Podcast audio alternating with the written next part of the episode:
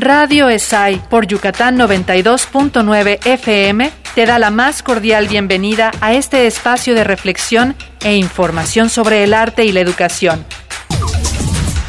Radio ESAI, el arte para conectarte. Comenzamos.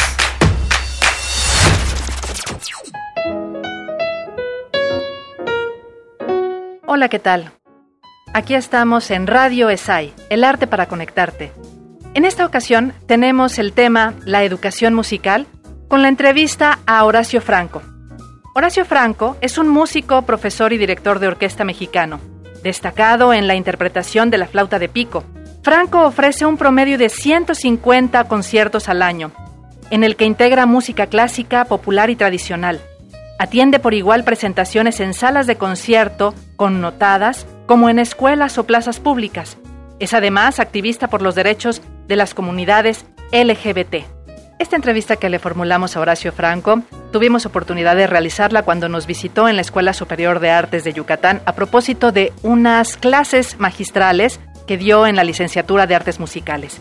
En ella pudimos apreciar la forma de ejecutar, la forma de interpretar y cómo el docente le proporciona al estudiante músico todas las herramientas necesarias a nivel técnico para dominar su instrumento, pero por otro lado, darle toda aquella información necesaria de cultura general para que se convierta en un artista total.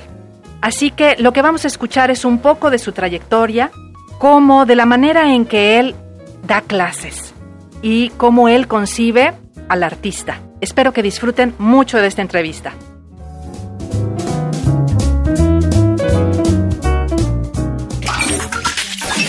Pues muy buenas tardes, Horacio Franco. Nos da muchísimo gusto que nos hayas aceptado esta entrevista para la Escuela Superior de Artes de Yucatán, a Manuel Rubio y una servidora. Bueno, yo soy actriz y me gustaría empezar con la clase magistral que diste ayer. Para mí fue fabuloso escucharla. Yo le decía el día de hoy a mis compañeros, eh, colegas, que están estudiando, que todavía están en formación, que era eh, un agasajo escucharte, sobre todo con los estudiantes, cómo los corregías, cómo les hacías las observaciones. Y en ese sentido, puesto que estamos en una escuela, eh, para ti la tarea de dar, de dar clases, la tarea de ser docente, ¿cómo la, ¿cómo la llevas? Para ti, que en este caso significa ser un docente, pero no cualquier docente, sino un docente que está formando artistas, un artista que está formando artistas. Mira, ¿qué te puedo decir?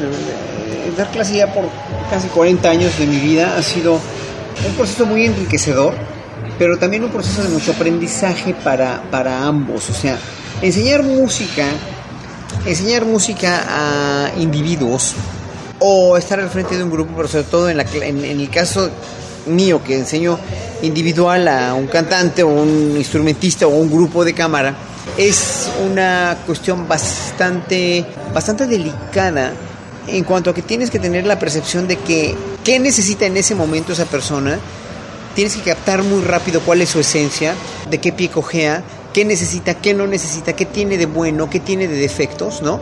qué tiene de vicios, qué tiene de, necesidades, eh, cuál es su postura física, cuál es su...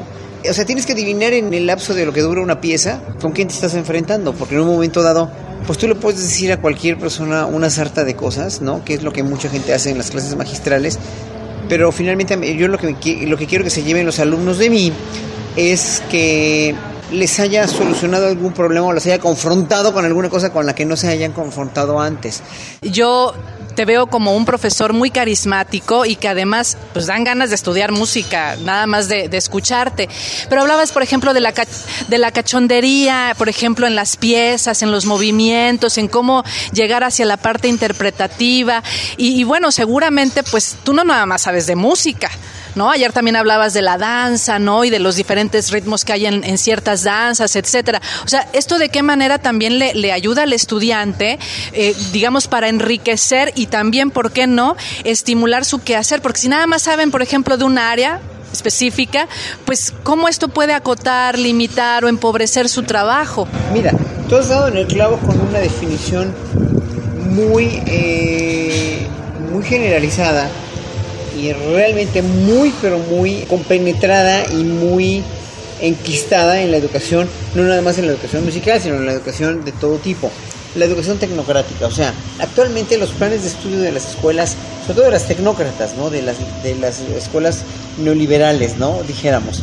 No, no, este, digo, no lo vamos a llamar neoliberal, sino para no insultarla, sino tecnócrata, en un sentido de que las escuelas de música, sobre todo en los Estados Unidos, mucho en los Estados Unidos, han dedicado o han encauzado sus planes de estudio hacia producir mano de obra barata y mano de obra eficiente. Nada más. O sea, ¿qué es una mano de obra eficiente? Pues es una mano de obra que, que puede realizar muy bien su trabajo, ¿no? Y que está únicamente englobada a lo que únicamente es circunscrita a aquella área, como tú bien lo dijiste, aquella área que están aprendiendo. Es decir, la educación humanista, la educación que engloba el humanismo, la culturización de una profesión y la interacción de esa, de esa profesión culturizada junto con otras profesiones, junto con otras áreas de la vida, junto con otras áreas de la misma, de las mismas artes, en el caso de la música, pues es nula en la mayoría de las veces, ¿no? O sea, sí les dan embarradas de cuestiones de historia de la música, pero son embarradas, embarradas de cuestiones de musicología, embarradas de cuestiones de cultura general, embarradas de cuestiones, o sea, son embarradas, pero lo único que les interesa es producir mano de obra altamente calificada y obviamente mano de obra barata para que pues ya después tengan un trabajo en una orquesta. ¿Cómo eh, cruzar estas fronteras que de pronto nos han, nos han restringido cuando en realidad pues, pues antes no existían, ¿no? La cuestión es una cuestión mercadológica, es una cuestión de enfoque, es una cuestión de trabajo y de, y de, y de, producción. Porque finalmente en un momento dado la explosión demográfica de músicos es tan grande que tienen que estar especializados en algo y hacerlo muy bien porque el mercado es tan voraz y tan satánico en cierto sentido que, que las plazas de las orquestas están se, ofrecen cada vez con menos dinero y están a la orden del día para ser tomadas por gente muy eficiente. Entonces, en ese sentido, pues nos conviene ser músicos eficientes, ¿no? Nos conviene ser gente, gente que sea capaz. Sin embargo, la especialización no, no te limita en vez de, digamos, permitirte tener como un campo laboral más amplio. Dijéramos que sí, obviamente, pero en ese sentido, en todos los, en todos los sentidos, en, la, en todos los rubros del quehacer humano, el humanismo se ha ido dejando de lado para, para ser políticos muy bien preparados, banqueros muy bien preparados, economistas muy bien preparados, que no saben de nada. O sea, si son cultos es porque tienen la fortuna de tener unos papás o unos mentores cultos y se interesan y son muy inteligentes y son muy sensibles al arte. Pero normalmente no es así. Ahora, otra vez, la educación, ¿no? En ese sentido, tú como artista, ¿cómo, cómo difundes la música? La música se difunde tocando en las salas de concierto, pero también tocando en escuelas, pero también tocando en, festivales eh, culturales, tocando eh, sobre todo, pues tocando en, el radio, en la televisión, los medios masivos de comunicación, y donde más puedes hacer labor social es en lugares marginados, ¿no? Porque finalmente es donde menos acceso tienen a este tipo de, manifestaciones artísticas. Pues es, es, es darle voz ¿no? A la, a la, a la vocación, valga la, la, redundancia en esto, porque finalmente la vocación es la voz que te está llamando y diciendo a lo que te quieres dedicar. Y qué mejor que los chavos aprendan a escuchar eso que les está diciendo su intuición, este, su voz interna que les grita, oye, yo no, yo no quiero ser contador, digo, no es porque ser contador sea malo, no en lo absoluto, sino, sino de verdad, pues seguir esa, esa parte que los está llamando por el terror de de qué van a vivir. Horacio, pues muchísimas gracias. Muchísimas gracias. Eh.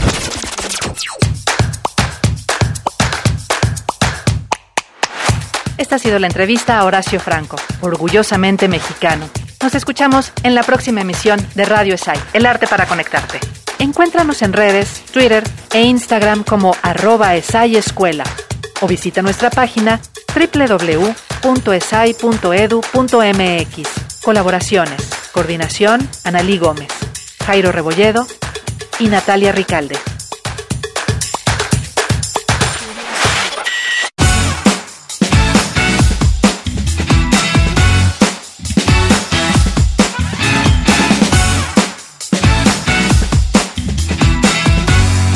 Y bien, esto ha sido todo por hoy. Escuchas Radio ESAI, el arte para conectarte a través de Yucatán 92.9 FM.